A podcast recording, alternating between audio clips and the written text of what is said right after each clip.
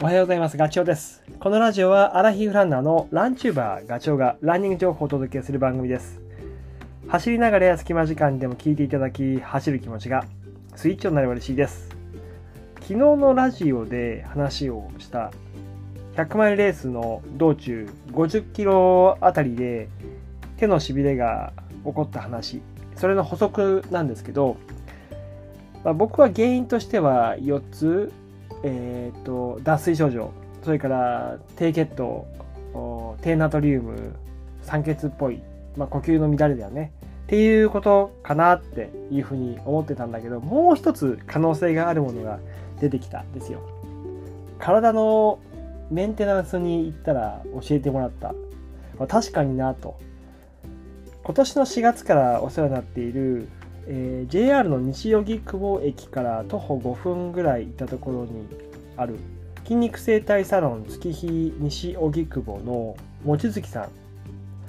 あのレース前もね体見てもらってで疲れた体を 整えてもらおうと思って行ったんですけどその時にあのレースの状況を話して手のしびれがあったのでまあ僕はこういう理由かなっていうふうに思ってるって話したらまあそれもあるでしょうねというふうに言われ、まあとりあえず触りましょうっていうことで、あの、見てもらったんですけどね。で気になったというか、言われたのは僕の上半身のガチガチ具合。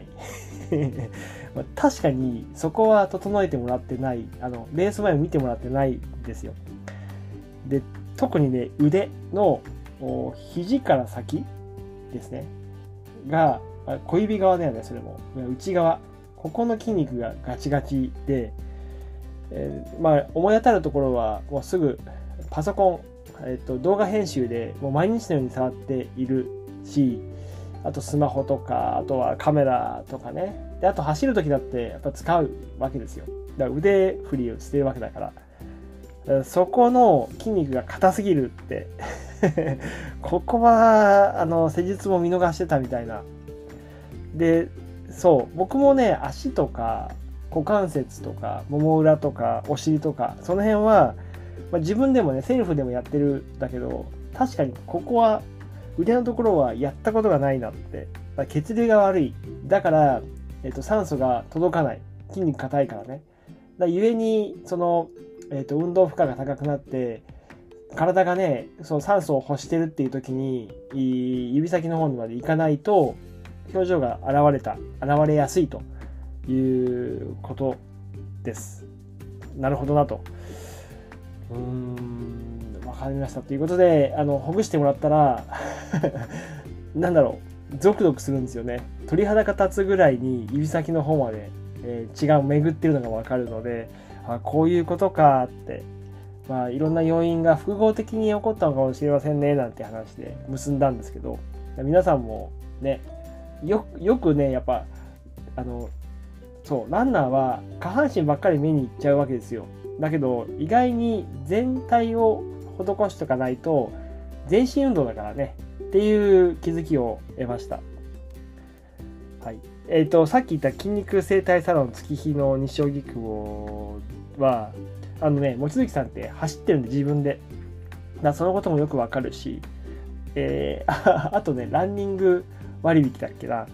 月間走行距離で割引になるんで200キロ走ってれば20%オフ。300キロだったら30%オフ。400キロだったら まあ40%オフってまあ面白いサービスをあの用意しているので気になる方は行ってみてはどうでしょうか。あのインスタのアカウントをラジオのコメント欄とか貼っておきますね。はい。えっ、ー、と今日のねラジオはその100マイルレース終わった走り終わった後にペラペラとまた雑誌見てたらランプラストレールの27号に面白いのがありました。100マイルのあるある話。これをちょっとあのかいつまんで話をしようかなって。いくつかこんなことあるよねっていう事例が載ってるんですけどまずは幻覚ね。幻覚は僕もね見たことがあるというかよく見ます。走り終わってる最、じゃ走ってる最中に。だでも大体100、やっぱり2、30キロぐらいからかな。いや、前も話したことあるかもしれないけど、僕は、あのね、マラソン大会でカメラを写真を撮ってくれるプロカメラマンがいるじゃないですか あの人たちに見えるんですよあのその100キロ12030キロまで行っちゃうと切り株なんだけどだからあカメラマンがいると思って走っちゃったりとかすることはあります。であとはえっとなんかね木の葉とか下にこう起こってる石ころに文字がえっとね現れるっていう変な現象がそれ調べたら頭の中にあるそういうイメージというか記憶が疲れたことそれは脳みそも疲れてるし目も疲れてるしなんかこう錯覚というかちょっと狂ってる狂ってそれが表示されるんじゃないかって。表示？そう見えるんじゃないかっていうのをネットで見つけました。あ同じこと経験したことがあるんだって。そういうふうに思ったことがあります。それからねあとはねロキソニンを使ったっていう人がいる。これもねもう僕最近はあんまり使う胃薬は使うけどロキソニンはないかな。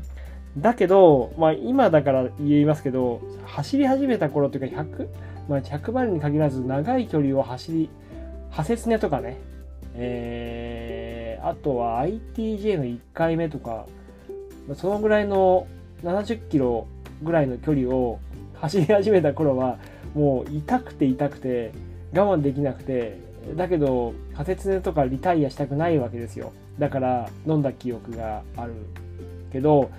まああんまりこの本にも書いてあるけど後の代償が大きいので胃にも負担をかけるしあとは100マイルレースとかで飲んじゃうとあの非常にリスキーですよね。胃腸トラブルとかにもつながる。胃が弱ってる中でそれ飲んじゃうと あんまり良くないっていうか想像つく通りです。なので極力我慢した方がいい。もう緊急事態になったらしょうがないけどそれまではあの一応お守りじゃないけど入れておくだけ。それだけでもちょっと気持ちは強くなるので、まそれをおすすめします。であとは有名人がいるって。濃いキャラのあの人は必ず会場にいる。これはベスパの斎藤さんとえー、ニハリのアクタさんをイラスト化して書いてますけど、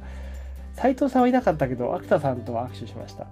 ですね。新越とかは、やっぱりそう、いろんな人たち、業界の人たちがいるし、言うと、あとあれですよね。あの、100マイルにいつも参加してる、あ、またまたいたっていう